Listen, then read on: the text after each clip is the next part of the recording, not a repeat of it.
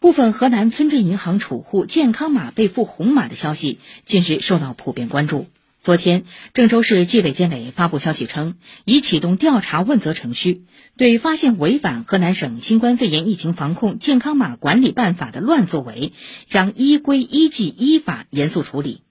昨晚，河南省疫情防控指挥部重申，健康码仅用于疫情防控，服务人民身体健康，绝不允许在国家省疫情防控指挥部规定的情况以外应用，